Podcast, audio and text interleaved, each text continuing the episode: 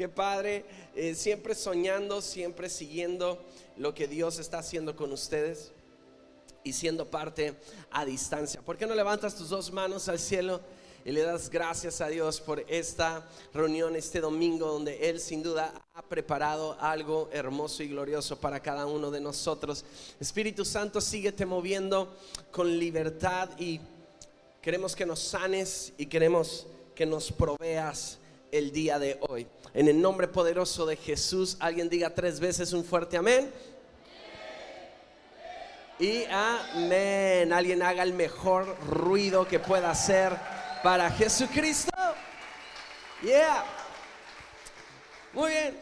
Ah, quiero empezar con esta frase. Voltea con tu vecino y dile, para tener la vida de Jesús, tenemos que adoptar sus hábitos. Para tener la vida de Jesús tenemos que adoptar sus hábitos. Hace algunas semanas íbamos camino a la iglesia y no pudimos salir en nuestro auto. Las avenidas de nuestra casa estaban cerradas, vivimos al lado de, un club de fútbol que tal vez usted conocerá porque es bicampeón y, salieron atlistas de debajo de las piedras cuando se hicieron campeones. Y, aunque no es mi equipo favorito, es de mi ciudad, entonces todo está bien, pero sigo siendo del rebaño sagrado, ¿verdad? de, lavado por la sangre roja escarnecida el Cordero de Dios, ¿verdad? De las chivas rayadas del Guadalajara. No, hay otro equipo, ¿verdad? No, no hay otro equipo. Todo aquel que le vaya a otro equipo, levánteme la mano. Padre, perdónalos. No saben lo que hacen.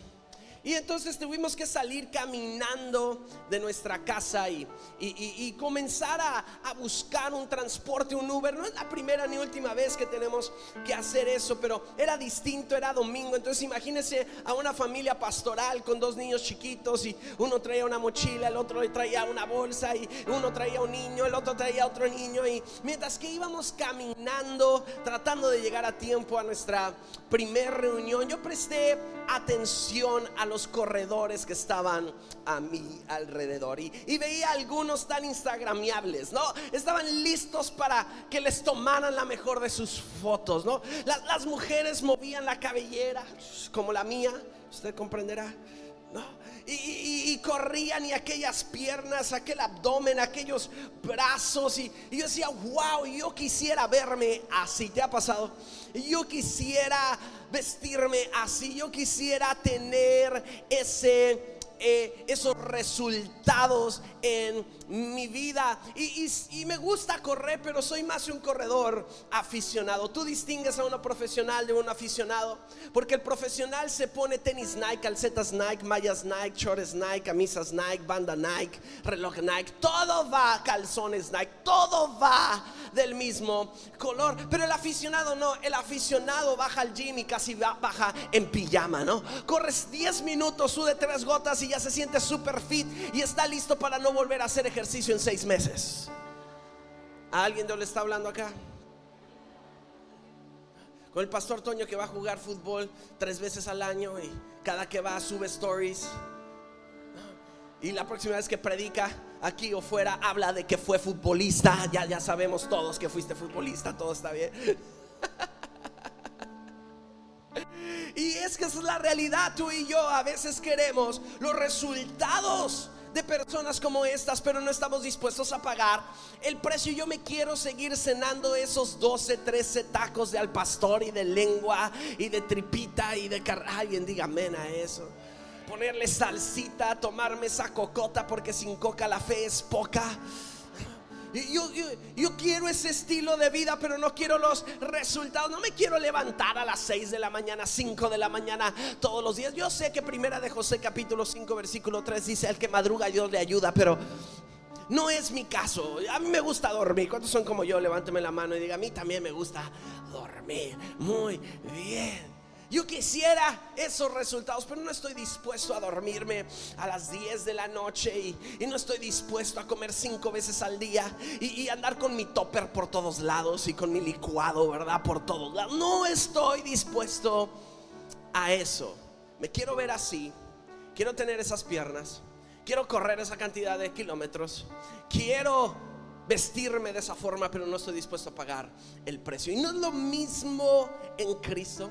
Muchos de nosotros queremos los resultados de Jesús, pero sin tener el estilo de vida de Jesús, los hábitos y la disciplina, las prácticas de Jesús. Queremos que Dios nos use como use al hermano que cuando pone manos sobre alguien, este recibe el Espíritu Santo, cuando reprende un demonio sale corriendo, cuando ora por un enfermo es sano. Queremos los resultados de otros, pero no estamos dispuestos a pagar el precio que ellos pagan. Y esa es nuestra realidad. Y para que Jesús nos enseñara esto, Él se describió a sí mismo como tres cosas. Levanta tu mano derecha y repite conmigo, camino, verdad y vida.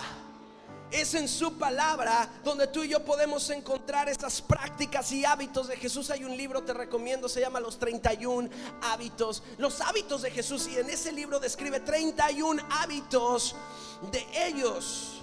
Algunas cosas Jesús las hizo para que los, lo vieran hacerlas. El verdadero liderazgo y es el de influencia, predicar como con el ejemplo. Y Jesús no dijo, levántense, está escrito en la ley todas las mañanas a orar y a buscar al Espíritu. Pero él se levantaba y oraba e invitaba a sus discípulos a hacerlo y la gente lo veía. Él predicaba con el ejemplo. Y en la Biblia podemos encontrar esa lista de hábitos para que tú y yo obtengamos los resultados que deseamos en la vida. Pero la Biblia es más que teología y es más que una moral, es un camino. Jesús dijo, yo soy Él, yo soy Él porque el camino unido a la verdad nos da una vida y es una vida en sobre y abundancia que Dios tiene para cada uno de sus hijos. No sé si alguien puede aplaudir a Dios esta mañana. Su camino unido a la verdad, conocerás la verdad y la verdad os hará libre. ¿Y, qué tiene que ver? ¿A qué se refiere Jesús con yo soy el camino? A dos cosas. La primera es que Él es el puente entre Dios y los hombres. Nadie va al Padre si no es a través de... Pero lo segundo está hablando de obras que honran su nombre. Vamos a Isaías capítulo 35, versículo 8, que será parte clave el día de hoy. Si trae su Biblia, su teléfono, lo que guste, o escuche con atención, un gran camino atravesará esta tierra, antes vacía se le dará el nombre de carretera de la santidad. Repita conmigo fuerte, camino de santidad. Los de mente malvada nunca viajarán por ella. Será solamente para aquellos que anden por los caminos, dos veces caminos ahí, de Dios. Y los necios nunca andarán por ella. Camino de santidad, carretera de santidad. Santidad son obras que honran a Dios. Una fe sin obras es una fe. El mismo capítulo de Juan, pero ahora versículo 12 dice, el que cree en mí las obras que yo hago, él las hará. Obras, grita conmigo, obras. O sea que camino son las obras de Jesús. Camino es esta carretera de santidad, obras de fe que agradan a Dios. Y hoy yo quiero hablarte de tres hábitos, disciplinas de Jesús que ayudaron a que Jesús disfrutara la vida y que cumpliera la voluntad del Padre. Y espero que te bendiga a ti también. Voltea con tu vecino y dile, el número uno es estar presente. Diga conmigo estar presente. ¿Sabes? Una encuesta de Microsoft, la empresa, esa gran compañía de tecnología en el mundo cuyo dueño resultó ser el hombre más rico por muchos años del planeta. Hizo esta encuesta y 77% de la gente contestó sí a la siguiente pregunta. Cuando estás aburrido, cuando tu mente está desocupada, lo que haces es tomar tu teléfono celular. Alguien diga, ay. Creo que hay una generación que no sabe lo que es estar esperando en una fila de banco o en una fila del café y verte obligado a platicar con la persona que tienes frente porque no puedes tomar tu celular. No, no hay un teléfono celular. Alguien nació en aquel tiempo donde no había ese WhatsApp a la mano y, luego resultaron los Blackberries y, me pasas tu pin y me pasas tu pin. Ya no era me pasas tu número ahora, me pasas tu pin. Y alguien de aquí tuvo Nextel, digo, un celular por un lado y Nextel por otro lado, bien buchones como los de Sinaloa, ¿verdad? O del norte. Y sabes, nuestros hijos no saben lo que es eso. ¿Sabes cuántas canciones yo compuse? Ideas, produje, sueños, tantas cosas pasaban por mi mente y corazón caminando de mi casa al camión y del camión a la casa. Porque si me mandaban el camión, mi papá me decía, no naciste en carro. Y yo le decía, Dios te bendiga, papá. Y me mandaban en camión y iba a la iglesia a servir en, camión y, no importaba. Está comprobado científicamente que el aburrimiento estimula la creatividad. Por cierto, Bill Gates tomaba y toma retiros de pensar, así le llaman. Retiros de pensar, semanas de pensar. ¿Y sabes quién también lo practicó? Jesús. Jesús. Jesús. Tú pensarías que a sus 30 años, cuando su primo Juan el Bautista lo bautiza, y sale de entre las aguas y se abre el cielo y desciende el Espíritu Santo en forma de paloma y se escucha una voz que dice, este es mi Hijo amado en el cual yo tengo complacencia. Oye, 30 años esperando iniciar su ministerio. Tú pensarías que su jet privado ya estaba estacionado, listo para zarpar. Su equipo tenía su itinerario minuto a minuto. El equipo de logística de avanzada ya estaba en la siguiente ciudad. El estadio estaba lleno. Jesús, nos tenemos que ir. Hay que apurarnos porque la multitud espera. Y antes de entrar al escenario necesitas pararte frente a los medios de comunicación y dar una rueda de prensa. Tú pensarías que después de 30 años esperando, saber que vine a esta tierra para cumplir un propósito enorme, grande, trascendental, partir la historia en dos, el antes y después de Cristo Jesús estaba listo para emprender su tour por todo el mundo. Pero en lugar de eso, Jesús se apartó al desierto. Ahora como nota curiosa, no fue Jesús quien decide ir al desierto. El Espíritu lo lleva al desierto. Y la pregunta es, ¿tú haces lo que tú quieres hacer? ¿Vas a donde tú quieres ir? compras lo que tú quieres comprar, emprendes lo que tú quieres emprender o vas a donde el Espíritu Santo te quiere llevar. Y muchos interpretamos desierto como igual a prueba. Oh, el Espíritu lo llevó al desierto para ser probado y entonces iniciar su ministerio. Pero la palabra griega para desierto no es prueba. La palabra griega para desierto, repita conmigo fuerte, es eremos. No te escuché más fuerte, eremos.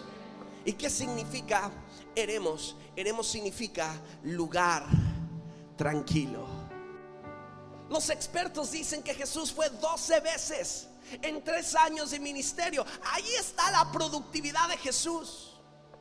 12 veces en tres años Jesús fue al Erem, fue al porque no había manera de que Jesús estuviera presente con la gente que realmente amaba y la que tenía que atender y dar lo mejor de sí a las personas que tanto lo necesitaban, sino antes Él había estado en él. Eremos. A veces somos débiles. A veces sopla el viento y estamos fundados sobre la arena y no sobre la roca. A veces somos tan frágiles. Porque nuestro cuerpo y nuestra alma está débil. Vengan a mí que yo los haré descansar. Todos los cargados, todos los cansados, aprendan de mí que soy manso y humilde y hay dos tipos de descanso que Dios quiere darte, descanso físico, pero también descanso del alma. Y la pregunta que te tengo el día de hoy es, ¿cómo está tu alma? Vuelta con tu vecino y pregúntale, ¿cómo está tu alma? Porque Jesús no solamente cuidó su físico, y comió, comió, principalmente siete tipos de alimento. Y, y, cuando fue crucificado, la sangre que derramó fue limpia, fue pura. Fue la mejor, cordero sin mancha. Un cordero perfecto, Dios se proveyó a sí mismo sacrificio. No buscó de entre los hombres a alguien que muriera por los hombres. Envió a su Hijo Jesucristo. Se levantó de su trono. Descendió a lo sumo. Se hizo uno más entre nosotros. El, el primero de entre los hijos de los hombres para morir por nosotros. Lo mejor lo dio. Él se proveyó. Cuidó su físico pero también su alma. Sabes, el, ser humano a veces cuida mucho su cuerpo y se preocupa por las enfermedades de su cuerpo, pero ¿qué hay de todo lo que está pasando en nuestra alma? Porque por sus frutos los... Y de lo que tú llevas dentro es de lo que tú estás produciendo fuera. Ir a leeremos para los hijos e hijas de Dios, para aquellos que quieren ser productivos en la vida, tener un matrimonio feliz, que te vaya bien en tus negocios. Y haremos es un asunto indispensable. No, es, ah, Jesús fue 12 veces, saleremos cuatro veces por año. Yo también me voy a tomar vacaciones cuatro veces por No, no, no, no es que lo encuadres así como la pastora Paola ya lo está en su mente, poniendo en datos y en números y siendo perfeccionista como solamente ella es. No, no, no, no, no lo encuadres, solamente aprende el principio, porque principios no fallan. Diga conmigo estar presente. Tú no estás presente con tus hijos. Imagina, Jesús estaba presente en todo momento. Por eso cuando van y le dan la noticia que su amigo Lázaro había muerto, Jesús, ¿cuántos días tardó Jesús para que fuera con Lázaro? O, le dijo a todos los que estaban ahí, ¿saben qué? Iglesia, acabo de recibir un WhatsApp. Ahí está en la computadora. Dice, tu mejor amigo acaba de fallecer, sorry. Sigue tú predicando, yo me tengo que ir. Hay una urgencia. Ustedes me entienden, ¿verdad? Me tengo que ir. Hay una urgencia. No, Jesús estaba presente. Su alma no estaba ansiosa. Sabía que lo que podía hacer ese día que Lázaro había muerto también lo podía hacer tres días después. Y cuando llegó con Lázaro, Marta se queja y le dice, ya que vienes. Yo creo que Jesús le contestó por dentro, mira, nada, nada más, checa lo que estoy a punto de hacer. Lázaro, sal fuera y Lázaro se levantó de entre los muertos. A veces nosotros andamos reaccionando a las exigencias de las personas que nos rodean. Me encanta la historia de cuando Jesús multiplicó los peces y panes. ¿Estás aquí conmigo? Y, vio aquella multitud como ovejas sin pastor y les enseñó muchas cosas, pero también alimentó y, sació y, suplió esas necesidades básicas. y la gente estaba tan emocionada de ver a Jesús hacer eso que dice la escritura que querían hacer rey a Jesús a la fuerza. Ahora lee la historia en casa, pero antes de que Jesús estuviera ahí frente a aquella multitud de cinco mil hombres, sin contar mujeres y niños, Jesús estaba a solas con sus discípulos. Jesús estaba en él, eremos. Y cuando vio que la multitud lo quería hacer rey a la fuerza, entonces Jesús dijo, no, sí voy a ser rey, pero no así. Así que lo que Jesús fue e hizo fue apartarse e ir al lugar de donde había venido, porque Jesús prefirió estar en el Eremos que andar cumpliendo las expectativas de las personas que lo rodeaban. Y tú no puedes ver una notificación en WhatsApp sin contestarla. Y nosotros lo último que vemos en la noche es nuestro celular y cuando nos levantamos en la mañana vemos nuestro celular en lugar de leer la Biblia. Alguien dijo, ay, se escuchó una mosca volando por ahí. Dile a tu vecino, te conocen. Puse cámaras en las casas de todos como, como en la casa de los pastores. Puse cámaras y que los siguen. Eh, eh, motion, ¿verdad? Si, se mueven, los está, los está siguiendo. Porque sabes que como no estás presente y disfrutando el momento, a mi, esposa le encanta decir, es que nada te hace sentir contento. Es que lo, lo segundo que Jesús practicó fue el contentamiento. Porque levanta tu mano derecha y diga conmigo, la gratitud es la actitud de un discípulo de Jesús. Alguien se puede dar un aplauso, lo están haciendo súper bien.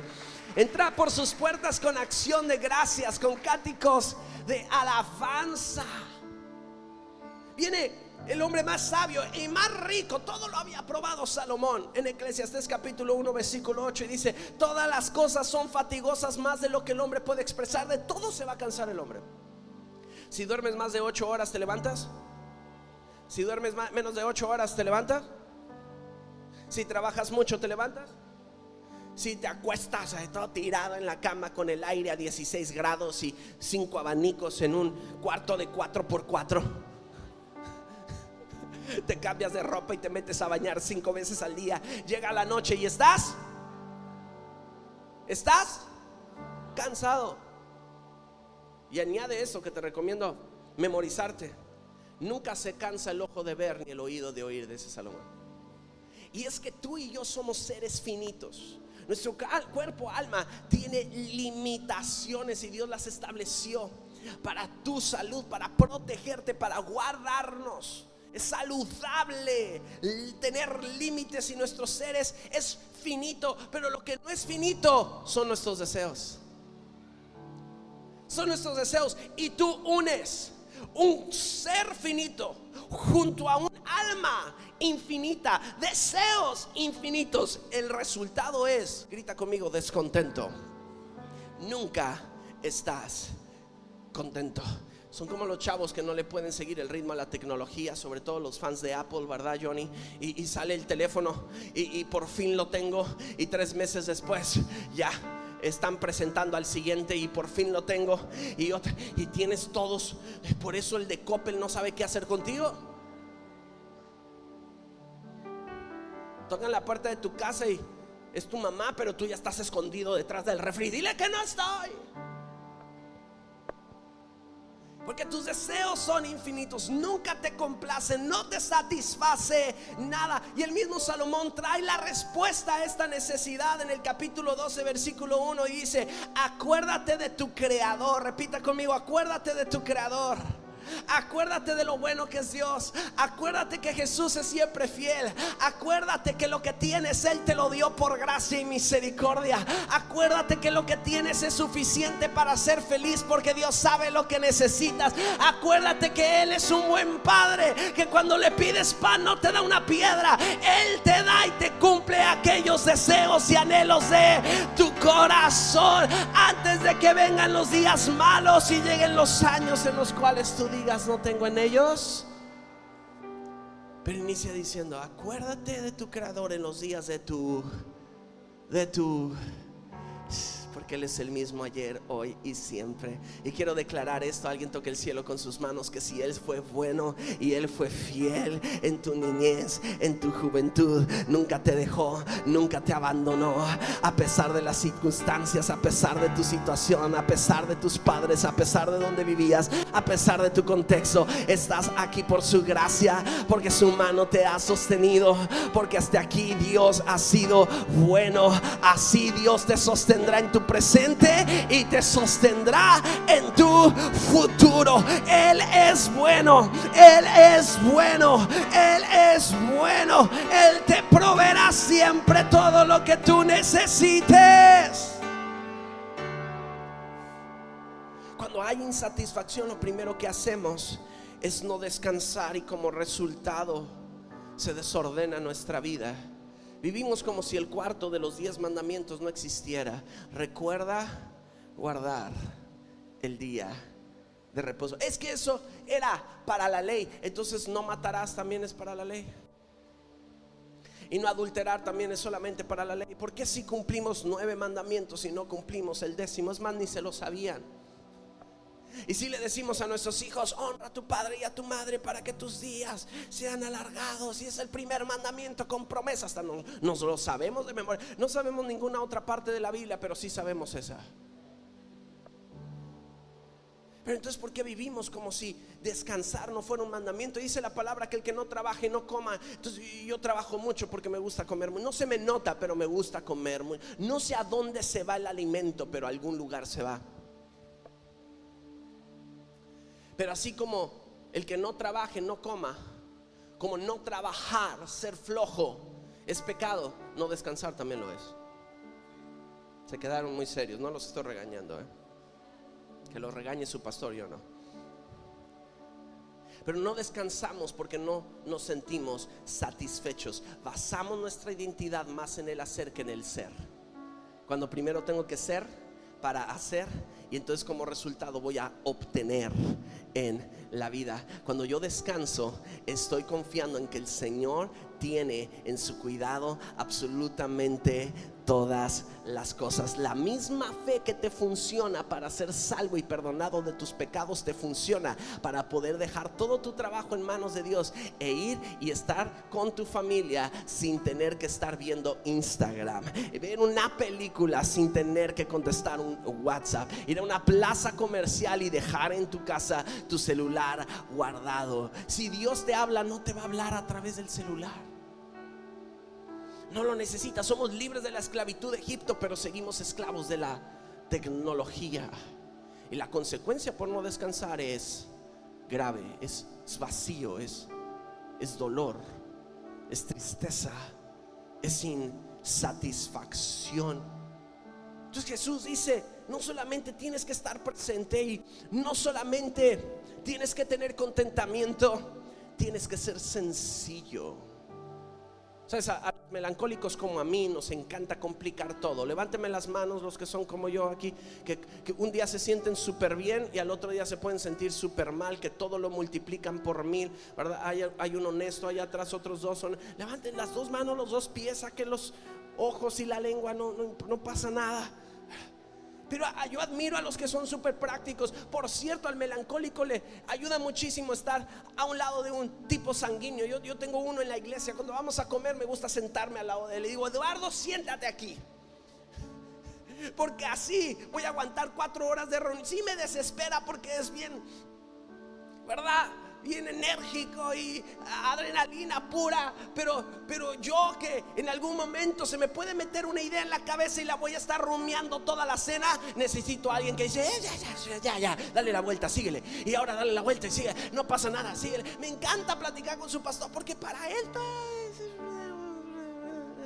todo está bien, no pasa nada en la vida ahorita lo solucionamos, no, pasa nada. Jesús era así de sencillo y era así de práctico. Por cierto, Jesús dijo cosas como tengan cuidado, absténganse de toda avaricia. La vida de una persona no depende de las abundancias de sus bienes.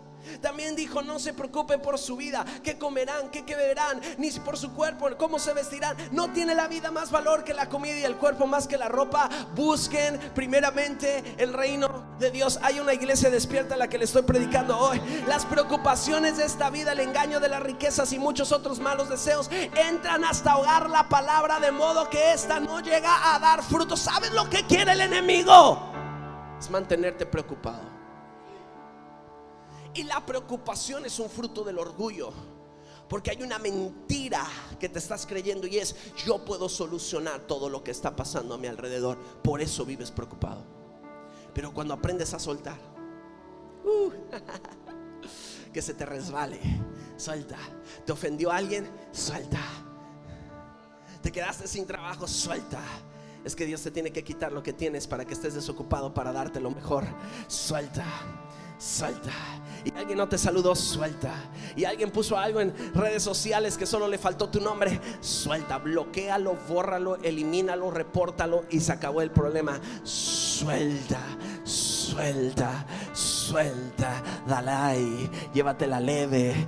Vive feliz, vive a gusto, vive confiado. Si Él está contigo, ¿quién es contra ti? Caerán mil a tu diestra, diez a tu siniestra, más a ti ninguno llegará. Qué bueno que tú y yo no vivimos de los aplausos de la gente. Qué bueno que el cielo está a nuestro favor y Dios defiende al justo.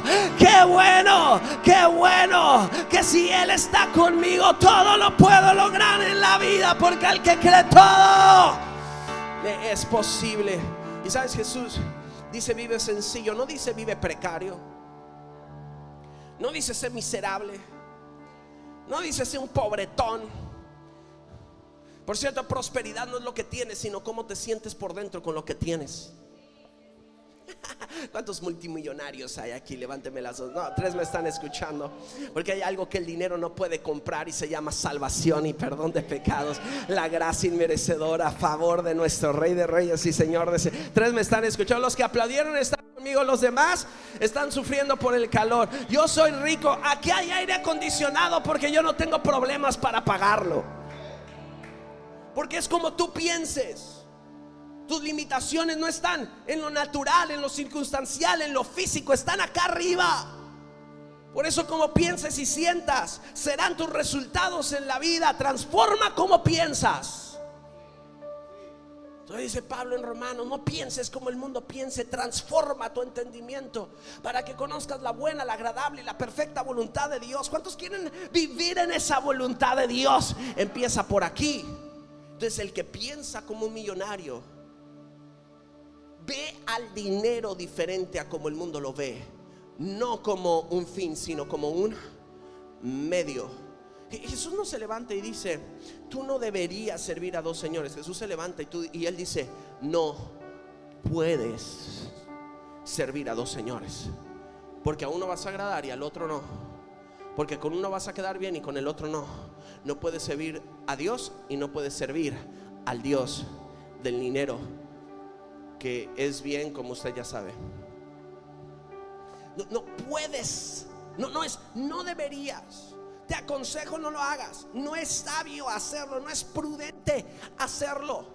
Y es que tú y yo vivimos atados al consumismo. ¿Y qué es consumismo? Todo aquello que no sea esencial en la vida. Porque nos la pasamos comprando lo que queremos, no lo que necesitamos. La próxima vez que tengas algo, quítalo de tu vida y si puedes sobrevivir sin él, no lo vuelvas a tomar. Así uno se deshace de malos hábitos. A tu cerebro le gusta lo rápido, lo fácil. Y dice, ay, no te levantes temprano, que flojera, tu cuerpo ya está listo para tener actividad física, pero tu mente te tiene atado. Pero qué bueno que el Espíritu Santo no solamente viene a convertir nuestra alma, sino a convertir nuestra mente y hacernos libres de todas las mentiras que nuestro cerebro se ha creído. Y el día de hoy tú y yo podemos vivir una vida sencilla, práctica, funcional, pero poderosa, próspera, rica, sobre esta tierra, que aplauda a aquellos que quieran ser prosperados y bendecidos por Dios. Una vida libre de consumismo. Esa es la vida que Dios quiere darte. Él no quiere que vivas esclavo del consumismo. Bien dicen, ¿eh? Que entre menos tienes, menos preocupaciones. Y de repente cuando tienes toda aquella cartera y toda aquella lista, hasta en Excel lo tienes que bajar porque ya no te alcanza la memoria tengo que pagar esto, tengo que hacer esto y tengo que sacar de aquí, tengo que ponerle aquí. Si vienes, adoras a Dios, si conoces la Biblia, si eres cristiano, tal vez eres pastor, eres líder, es siervo, pero vives preocupado porque cuando el enemigo no te puede destruir, el enemigo te va a mantener desenfocado. El peor problema de la iglesia hoy en día no son los pecados comunes. ¿Cuáles son los pecados comunes? Ayúdenme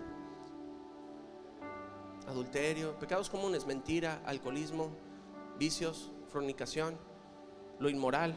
Son los pecados comunes que siempre estamos como que hay que cuidarnos de los pecados. ¿Y, cuáles son los pecados que vienen a mente? Esos. Pero eh, eh, eh, la peor amenaza de la iglesia y de los hijos de Dios de este último tiempo no son esos pecados comunes. Es el que estamos demasiado ocupados.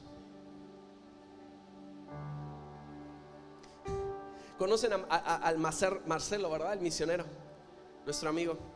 Y, él cuenta historias de que en un aeropuerto van y le tocan el hombro, voltea y le dice una mujer, Dios me levantó esta mañana, no te conozco, pero vengo a traerte aquí el dinero. Y cuando lo cuenta Marcelo, era lo que necesitaba para pagar el exceso de equipaje y llevar Biblias a países de difícil acceso. O sea,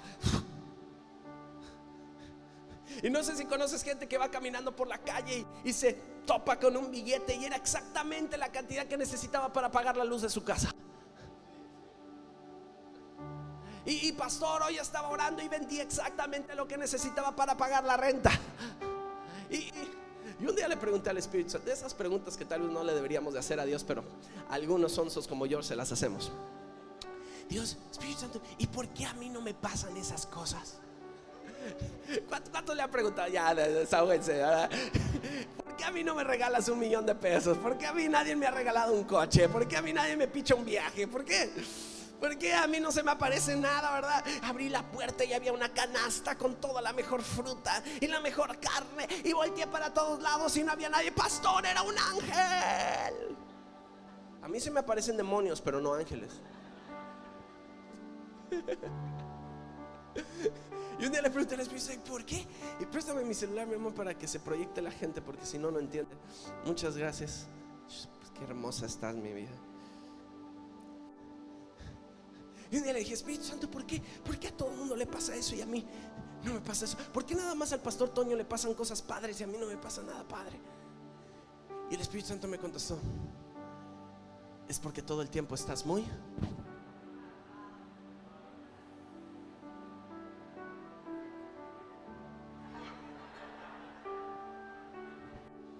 Porque hay muchos que están buscando los likes de otros cuando deberían de estar buscando la aprobación de Dios.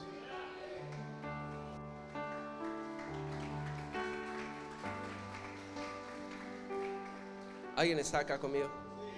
¿Qué necesitas para ser feliz? La pregunta. Número uno, cambia tu concepto de placer por santidad. Cambia tu, tu concepto de placer. Deja de ver a la felicidad como algo que te va a sentir y hay que pleno. Me siento lleno, no me hace falta nada. Soy todopoderoso. Lo que haga me va a ir bien. Me siento de maravilla. Y cambia tu concepto de felicidad por, por santidad. Que es tomar todo lo que tú eres y lo que tienes en tus manos y consagrárselo al Señor. Aún tu dolor y entonces Dios puede tomar ese dolor, puede tomar ese momento difícil, puede tomar esa debilidad, esa parte de ti que no te gusta, esa desesperación, esa ansiedad, ese estrés. Vivimos en la generación de mayor ansiedad de todos los tiempos. De los 18 a los 33 años es la generación de mayor ansiedad. Su factor número uno, el dinero. Lo que el dinero puede darte, comprar, el prestigio, la posición, vestir, cómo salgo en las fotos, el celular que traigo en la mano. ¿Y sabes con qué lo resuelve la gente? Número uno en el mundo, con café. Así que hoy vengo a hablarte de parte de Dios que todo el mundo deje el café, no, no Que tú tomes eso desagradable de tu vida y se lo entregues a Dios. Entonces te aseguro que Dios puede hacer algo mejor con eso en sus manos que si tú lo mantienes en las tuyas. Santidad es entregarte por completo a Dios para que Él haga contigo lo que Él ha planeado hacer. ¿Alguien puede adorarlo con un aplauso? Si me pueden ayudar con los elementos. Viene Pablo. Oye, Pablo era un hombre ocupado. ¿Están acá conmigo? ¿Ya se aburrieron? ¿Le sigo o le paro? Muy bien. Qué bueno porque hoy es servicio del Evangelio Eterno. 8 de la noche bajita la mano, todo está bien. ¿Están acá conmigo? Y Pablo escribió más de la mitad del Nuevo Testamento. Fariseo de fariseos, circuncidado al octavo día, estudiado los pies de Gamaliel, maestro de la ley. O sea, era una eminencia. Tú y yo no lo llegamos ni a los tobillos. Y Pablo tiene un discípulo, por cierto, un joven. Todos los jóvenes de 70 años para abajo, digan amén como estos jóvenes guapos. Uno ya está casado, no te lo puedo ofrecer, pero el otro tiene cara de soltero. Ah, no, también está, ya le vi el anillo. ¿Y por qué estás casado pero estás tan flaquito? Quiero hablar con su esposa. A ver, déjame ver a dónde voltean todos y ahí está su esposa. ¿Qué onda? ¿Todo bien? ¿Nadie te quiere? ¿Todos te odian? No, ¿todo bien? voy a estar orando por ti, brother. Estoy preocupado. Y entonces va y le dice a Timoteo, un, pastor de una iglesia pequeña, 35 mil miembros. Y le dice en su primera carta a Timoteo,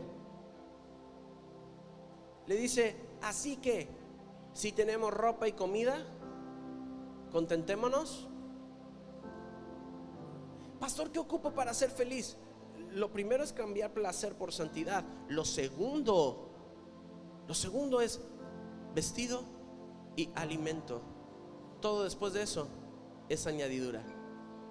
Entonces me encanta cómo Dios complace los deseos y anhelos de nuestro corazón. Porque te aseguro que tú y yo tenemos más que vestido y más que alimento. Tenemos cosas que han deseado nuestro corazón su palabra cumple. Deleítate en el Señor y Él concederá las peticiones de tu corazón. Busca primeramente su reino y su justicia y. Y, y,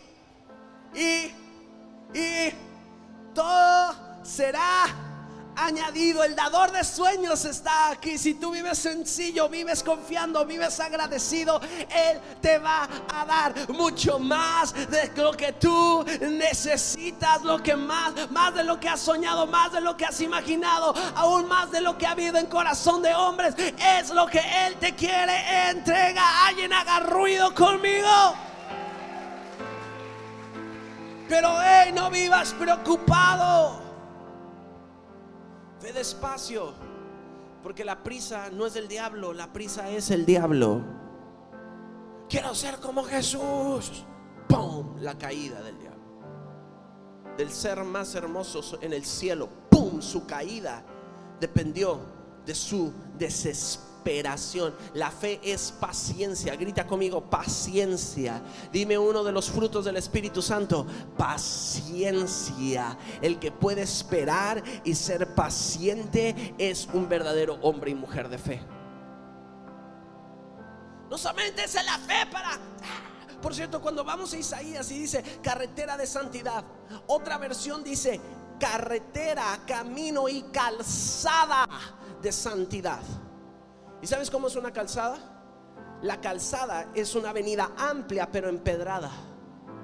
Y la avenida empedrada no está hecho para velocidades altas. Si yo voy a 100 kilómetros por hora por la calzada amplia pero empedrada, mi esposa va a ir así. Y va a voltear y me va a decir, José. Y se van a bajar los ángeles. Y se van a fregar los amortiguadores. Y, todo en la camioneta, patas para arriba. ¿Por qué? Porque estamos yendo a una velocidad sobre una carretera que no está diseñada para soportar. En Guadalajara tenemos avenidas grandes, periférico. El otro día el Espíritu Santo me habló. Yo sé que a alguien más le ha pasado. Y el Espíritu Santo me habló porque iba, iba por el carril de alta, pero se metió un tráiler que iba en una velocidad baja. Y yo empecé a decirle a mi esposa, no había mencionado palabra ese día, pero en ese momento sí lo hice. Estoy lleno de los frutos del Espíritu Santo. Y empecé a decir, ¿cómo se le ocurre si él debería ir por la de baja? ¿Y por qué por eso hay accidentes? Creen que traen un carrito ahí, se dan, traen, era de doble eje el camión. Por cierto, al rato llegó el camionero a la iglesia y le predicó. Y venía quejándome. Pero ¿cuántas veces es así nuestra vida cristiana? Cuando nuestra fe, ser discípulos de Jesús, el estilo de vida de Jesús no fue diseñada para ir deprisa. No fue diseñada para ir por la, si has estado en Estados Unidos, este carril en el freeway que está diseñado para ir rápido. Si cruzas la frontera, no está diseñado para ir en el Sentry. No puedes ir por el carpool del, del freeway de Estados Unidos. No, no, no está diseñado para ir a altas velocidades. Nuestra fe, nuestra vida cristiana, el estilo de vida de Jesús está diseñado para ir por el carril de baja velocidad. Por eso a algunos les desesperas tanto. Y son como yo pitándote, quítate.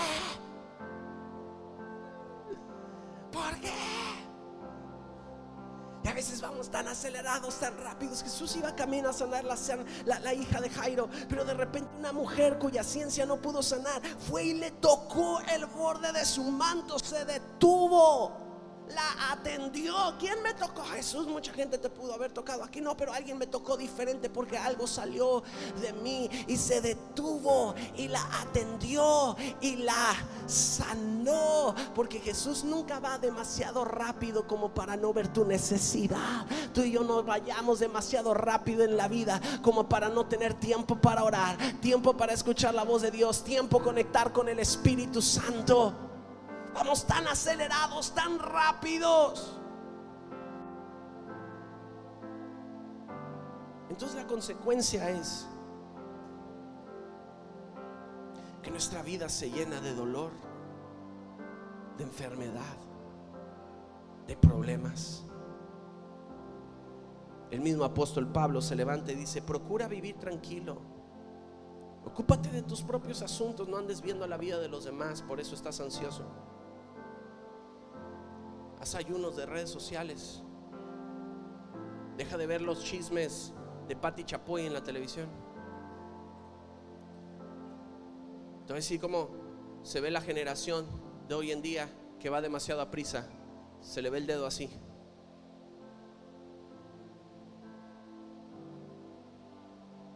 Ya no vemos películas, ahora vemos series. Porque nadie ni nadie, nada ni nadie puede mantener nuestra atención.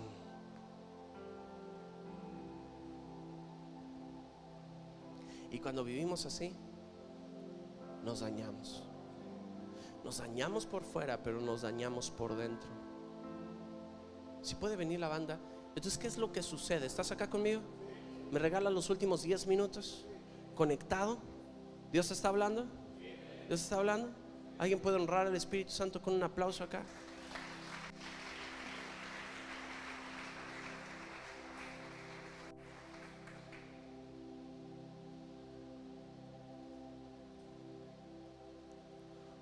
Un hombre que tuvo que aprender todo esto fue David. Me encanta el libro del pastor de Formados para Reinar porque me encanta la historia del rey David. Un hombre de pasión y un hombre de destino. Fue formado. Fue formado. Se dejó formar.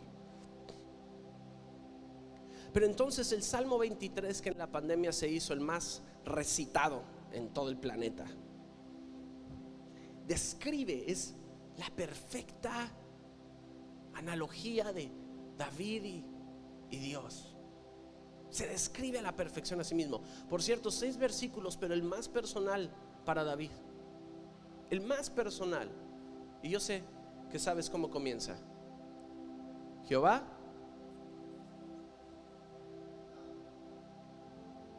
En lugares de delicados pastos me hará descansar.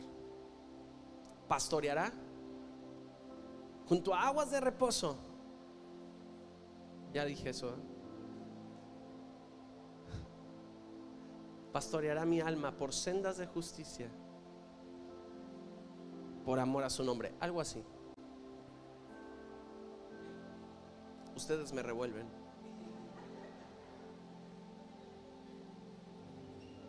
Yo era normal antes de venir aquí.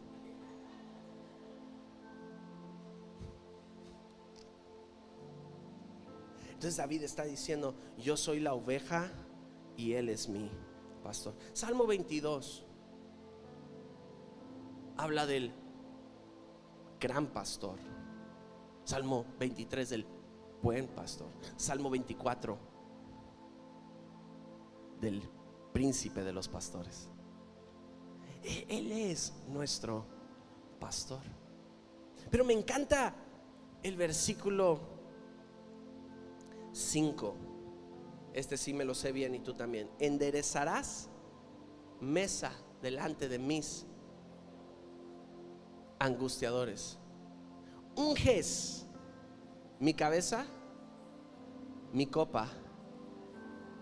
Dos tipos de personas son ungidas. La primera es la oveja.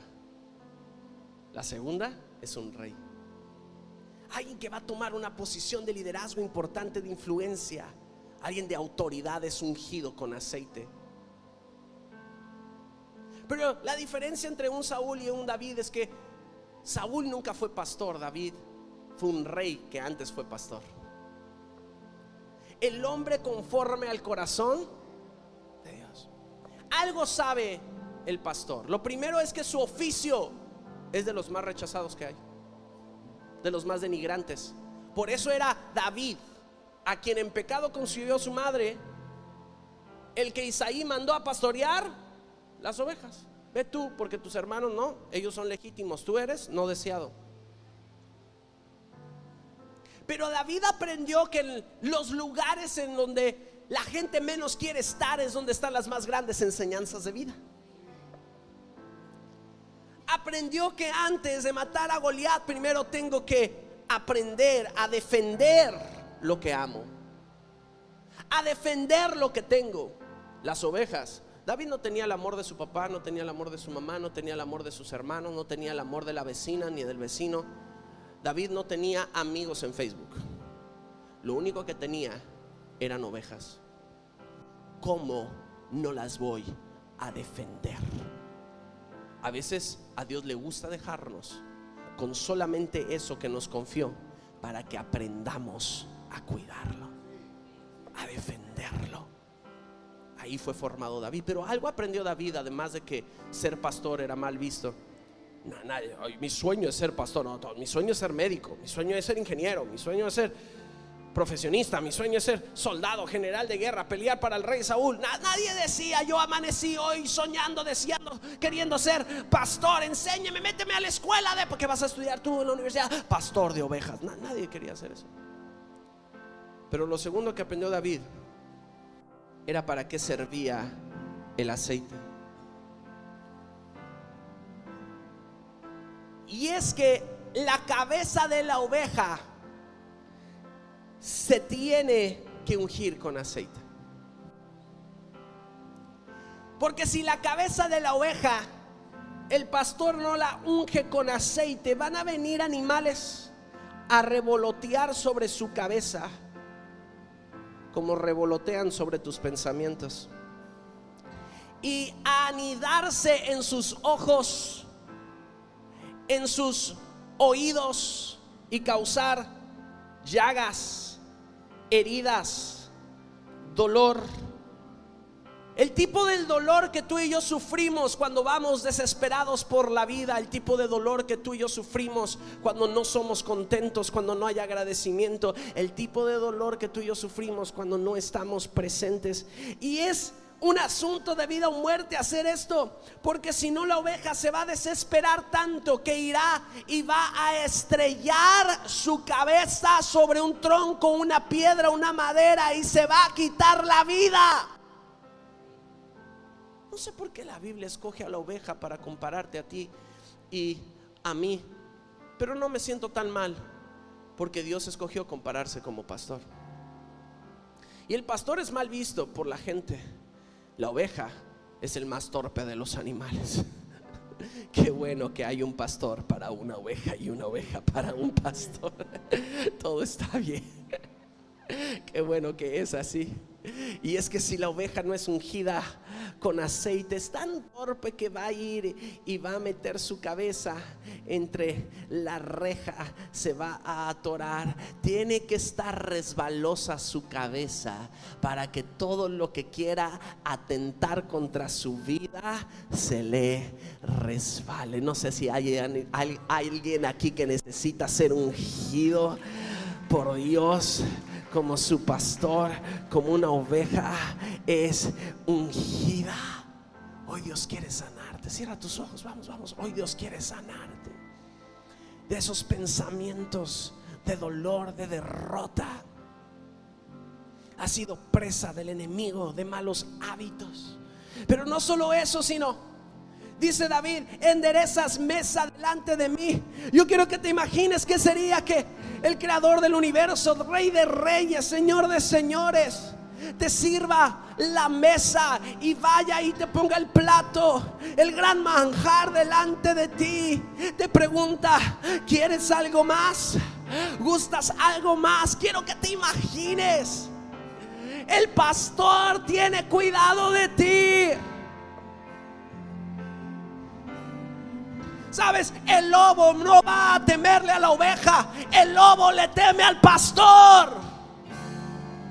Entonces Dios quiere levantar a Juanes que como la oveja estén recostados en el pecho de Jesús y escuchen los latidos de su corazón. No es que quieres tú, que te hace falta a ti, que deseas tú, es que quiere Dios. Dios, tú que quieres. Yo estoy dispuesto a dártelo. Yo estoy dispuesto a dártelo. Yo estoy dispuesto a dártelo. Yo estoy dispuesto a dártelo. Enderezas mesa delante de mí, delante de aquellos que han deseado mal en tu contra, que dijeron no vas a sobresalir, no lo vas a lograr, no te va a ir bien. Tienes que ser sanado de tu cuerpo, pero también tienes que ser sanado de las artimañas del enemigo, de cómo el enemigo ha usado la vida de otros para dañar tu autoestima, para hacerte creer que eres alguien que realmente no eres, que no puedes, que no sabes, que no lo vas a lograr. Él te quiere sanar. El aceite es para curarte. El aceite es para sanarte. Y hoy el pastor de los pastores toma ese aceite, esa redoma, ese bálsamo y está ungiendo tu cabeza. Yo lo puedo ver en el espíritu. Está ungiendo tu matrimonio, está ungiendo tu economía, está ungiendo tu salud, está ungiendo tu familia, está ungiendo tu trabajo, está ungiendo lo que haces, está ungiendo a esta iglesia, está ungiendo a este grupo, está ungiendo a cada líder, está ungiendo a cada servidor. Él te unge como aceite porque Él te quiere proteger. Él te quiere proteger. Él te da sus principios para guardar tu vida. Pero entonces viene la copa. Ábramela. Ábremela. Y présteme atención este último momento. Algunos de nosotros llegamos así delante de la presencia de Dios. ¿Alguien recuerda el día en el que fuiste salvo? ¿Alguien recuerda el día? Yo sé que tal vez fue ayer, pero ¿alguien recuerda el día en el que recibiste a Cristo? Tus pecados fueron perdonados. ¿Cómo llegaste a los pies de Cristo? Querían beber de ti, pero estaba seco. No había nada bueno en ti. Te hacían así y no te salía nada. Y entonces viene cuando abran esa botella de vino. Ahí está las manos de la experiencia. Y comenzamos a tener una relación con Dios, venir a la iglesia, estudiar su palabra, adorar junto con nuestros hermanos, familia espiritual. Y, entonces es, es como si el Espíritu Santo nos diera. Y nosotros con eso ya nos sentimos qué chido, iba a decir perrón, pero aquí no dicen perrón, ¿verdad? Qué machine como los de Chihuahua, con los muchachos que toman mucha leche. Uh, Pastor, estás bien ungido. Pero lo que fácil se llena, fácil se. Y llega el lunes. Y en el primer de los problemas ¿Cuándo es la próxima reunión? Ay. ¿Y sabes cómo vienes a la iglesia? Entras a la iglesia, a veces entras así. Y durante la reunión te vas llenando.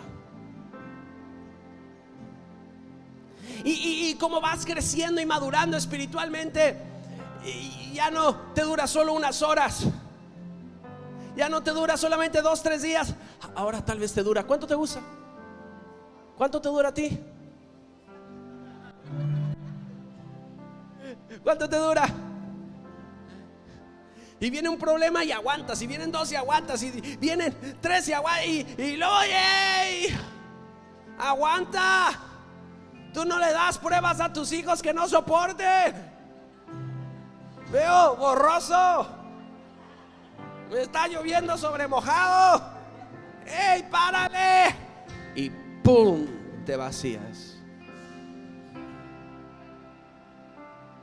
Qué padre que aquí no hay alfombra porque puedo hacer esto. Un día lo hice en una iglesia que tenía alfombra, no me volvieron a invitar, no sé por qué. Yo, yo creo que prediqué bien. Dios puso eso en mi corazón. Hay vidas aquí hay una iglesia aquí durante estos años Dios les ha dado lo que necesitan. Se sienten llenos. Bebes tú y bebe los tuyos. Se ve bien, ¿verdad? tienes todo lo que necesitas. Dios se mueve en nuestras reuniones, cantamos, compramos, quitamos, ponemos, hacemos cosas. Dios nos ha bendecido. Es como cuando David dijo, Salomón dijo sobre David, yo sé que tú has sido misericordioso con mi padre, pero la sabiduría te va a llevar a donde la misericordia no puede. Dios no solamente quiere llenarte, Dios quiere que tu copa rebose. Y quiero profetizar sobre Iglesia Restauración Cancún. Alguien diga amén. Que en este último tiempo tu copa estará rebosando. Dios está a punto de darte a manos llenas para ti, para esta ciudad, para más ciudades, para esta nación. Tendrás más que suficiente. Tanto que se te saldrá de las manos no lo podrás contener. Esa será la presencia de Dios sobre tu vida.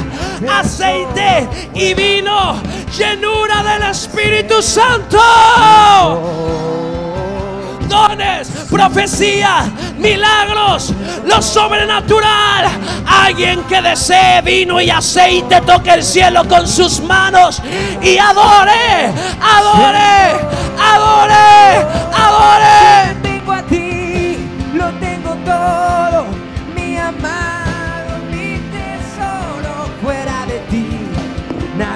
Deseo, Señor.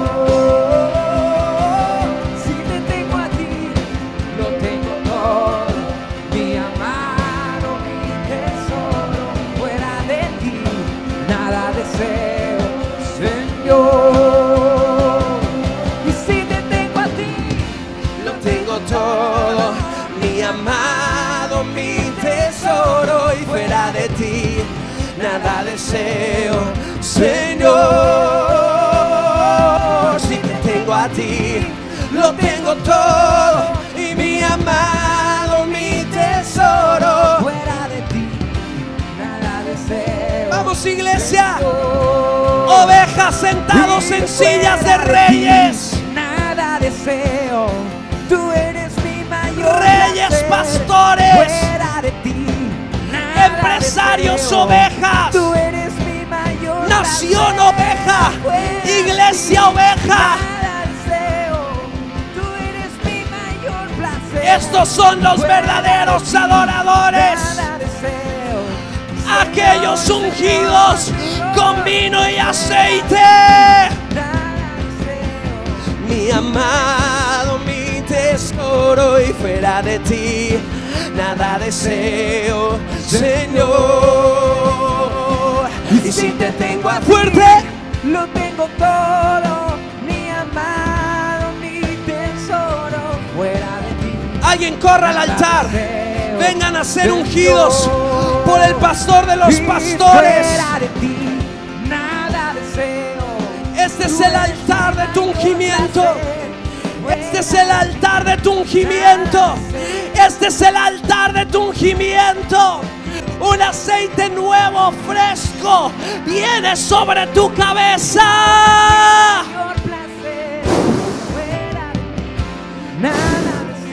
Vamos, vamos, vamos, vamos, vamos, vamos, vamos. Eh. Él unge tu matrimonio. Él unge tu alma. Él sana interior. Él sana tus pensamientos. Y todo pensamiento de temor, de odio, de rencor, de resentimiento se va. Y es sanado ahora en el poderoso nombre de Jesús. Hoy llevamos cautivo todo pensamiento a la autoridad de Cristo Jesús. Hay un milagro a tu favor hoy. Hay un milagro a tu favor hoy. Hay un milagro a tu favor hoy. Deseo, Señor, Señor. Eres ungido.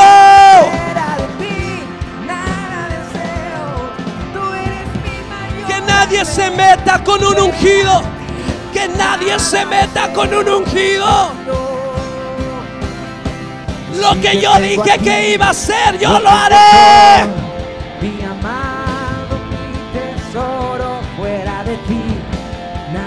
No importa el tiempo que tengas que esperar. Cuando eres ungido como rey, la silla del trono te espera. Nada deseo, Señor. Ungida, ungida como oveja, para reinar como rey, para liderar como rey. Nada deseo. Vamos, vamos, vamos, vamos, vamos, vamos, vamos, vamos, vamos, vamos, vamos, vamos.